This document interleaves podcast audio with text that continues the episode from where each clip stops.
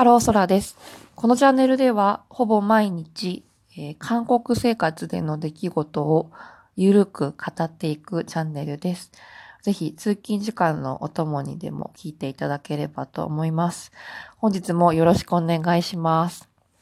えっとですね、今えっと、今日はですね、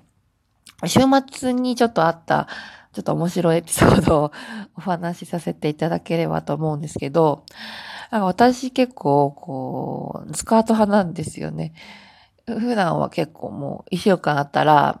一週間7日ですよね。7日のうち、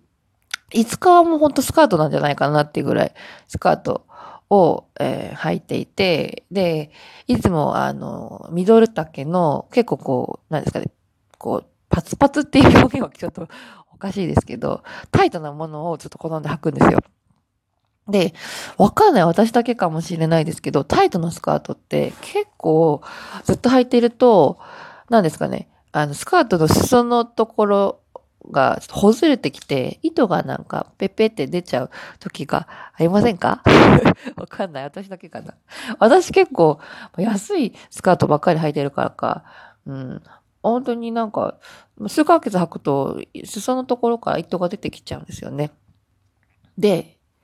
例えばですよ、ちょっと想像してみてください。なんか、駅とか、道とか歩いてて、まあ、とある女性ですね、スカートを履いたとある女性の、スカートの裾から糸がペペって出ちゃってたら、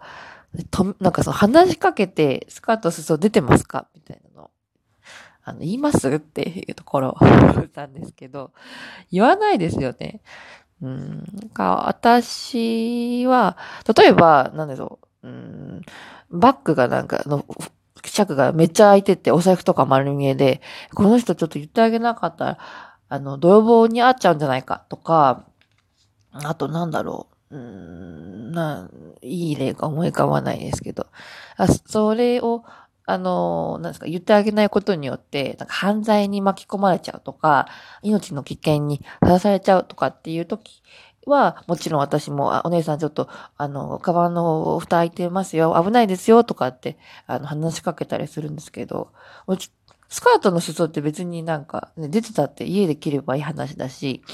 あの、ね、出てたからってなんか壊されたりとか、死んだりとかってしないと思うので、別に、あの、普通の人は話しかけないですよね。はい今日の話は、あの、そこから発生するんですけど、昨日、あの、普通になんか駅でエスカレーター乗ってたら、あの、なんかね、スカートの裾のところを触ってこられてる感じ。なんかそのスカートの中に手を入れられて、もどもどされてる感じがして、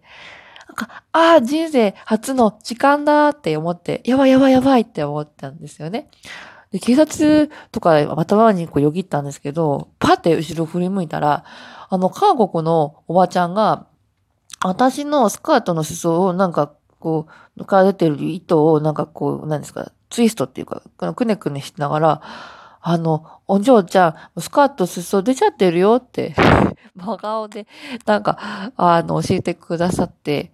で、その時は、なんか、ああ、そう、ありがとうございますって言って、まあ家でちょっと切らないとですね、なんて言って、あちょっと怖くなって逃げたんですけど、そう。で、これだけだとなんか、まあまあ、昨日をあ遭遇したおばあちゃんが、まあ、すごい、もうめちゃくちゃ親切だったか、ちょっとまあ、まあ、ちょっと普通じゃなかったねって終わるんですけど、これね、実はね、2回目なんですよ。で、1回目の方が結構えぐくて、1回目はね、多分ね、駅のね、あ地下鉄の中だったと思うんですよね。その時もなんかスカート履いて、結構ね、その時はもうちょっとね、長めに出ちゃってたんですけど、おばちゃんにまたね、お嬢ちゃんなんかスカートの裾ほぐれちゃってるよって言われて、ああ、そうですね、もう家で切りますって言ったんですけど、おばあちゃんがね、なんかね、ずっと気になっちゃったみたいで、一緒の駅で降りたんですけど、その後もね、ずっとなんかね、ずっと言われて、後ろで、おばあちゃん姉ちゃん、スカートせっかく可愛いのに、台無しじゃないみたいな。で、あの、一緒に駅のホームから、まあ、地上に上がるエレベーターに乗ってた時にまた、おばちゃんが、もう、ライターで焼き切ってあげるからとかって言って、おばちゃんライター出して焼き切ろうってするのかなって思ったら、ライター持ってなかったんですよ。どうしたと思います？なんか、周りの人に、このお嬢ちゃんのスカート焼き切らないといけないから、ライター持ってる人いませんか？って、大きな声で なんか募集を始めたんですよ。そう。で、あのー、なんか若いお兄ちゃんが、あ、ありますとかって言って、おばちゃんにライター渡して、私なんか、あの、駅でおばあちゃんにライターでスカート裾を焼き切られたっていう話 でした。はい。ちゃんちゃん。そうなんです。本当になんか、うん、わかんない。ちょっと私は、あのー、なんですかね。自分自身あんまりその人に話しかけたりとか、まあ、知らない人にですね、しないので、なんかその感情がわからないんですけど、親切心とか、まあ、その、フレンドリーなんですかね、元が。あの、わからないんですけど、うん、な、嬉しい、嬉しい半分、ちょっと、なんか、びっくり、プラスちょっと怖い っていう感情ですからね。うん、でも、なんか、その、まあ、韓国の人って結構、まあ、一括りにはね、あの、個々、あの、それぞれ違うので、一括りにはできないんですけど、やっぱりなんか情の国って言われてるだけあって、結構道端とか歩いてると、話しかけられるんですよね。その、助けてくれる人もたくさんいらっしゃいますし、反面、助けてって言われることも多いんですよ。あの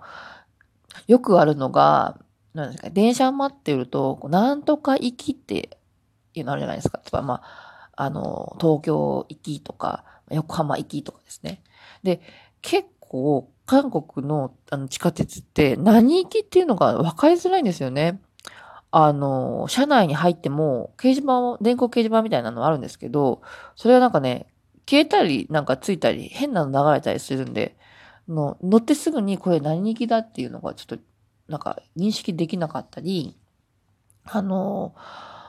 なんかね、外の掲示板もちょっとややこしくなってて、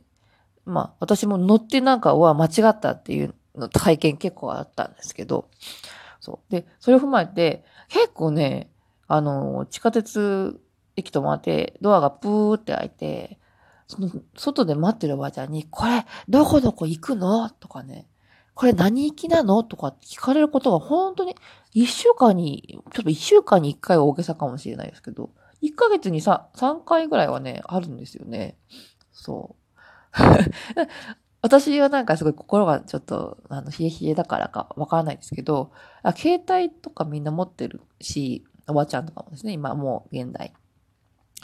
うん。まあ、掲示板とかまあ見れば、まあまあちょっと大変なんですけど、わかるのに、やっぱ人に聞くっていうのがそれが勝、勝るんですね。なんか。うん、私はちょっとなんか、コミュ障だからか、ちょっと人に聞くっていうのはもう最終手段。自分で全部携帯で調べの、家族に聞いたり、周りの人に聞いて、もうどうしてもわからなかったら、周りの人に聞くっていう流れ、まあなんですけど、おばちゃんはね、なんかね、もう人に聞くから、まあ人に聞いてわからなかったら、まあどうどうするかっていう、ふうな、あの、感覚なんですかね。うん、面白いなって思います。そう。あとね、結構ね、あの、まあ私も道すごい、まあ日本人、まあアジア人なので、やっぱり見た目は、まあほぼあの変わらないので、パッと見外国人ってわからないですよね。で私結構やっぱりまあもう5年もいるので、化粧品とか洋服とかも全部こっちのものあの使っちゃうと、もうほぼほぼなんか同化 しちゃうので、はい。で、結構ね、あの駅の中で、まあ先ほど申し上げた通り、まあ、いろいろ聞かれたりするんですけど、一回ね、聞かれて、さすがにちょっと外国人なんで、わかりませんって言ったら、なんかね、すっごい怒られたことあるんですよ。なんか、なんで教えてくれないの？父みたいな舌打ちされて。なんか、そう。あ、すいません、全然、ああ、すいませんとかって日本の方だったら、なんか、あの、教えなくても礼言ってなんか帰るみたいな、あるじゃないですか。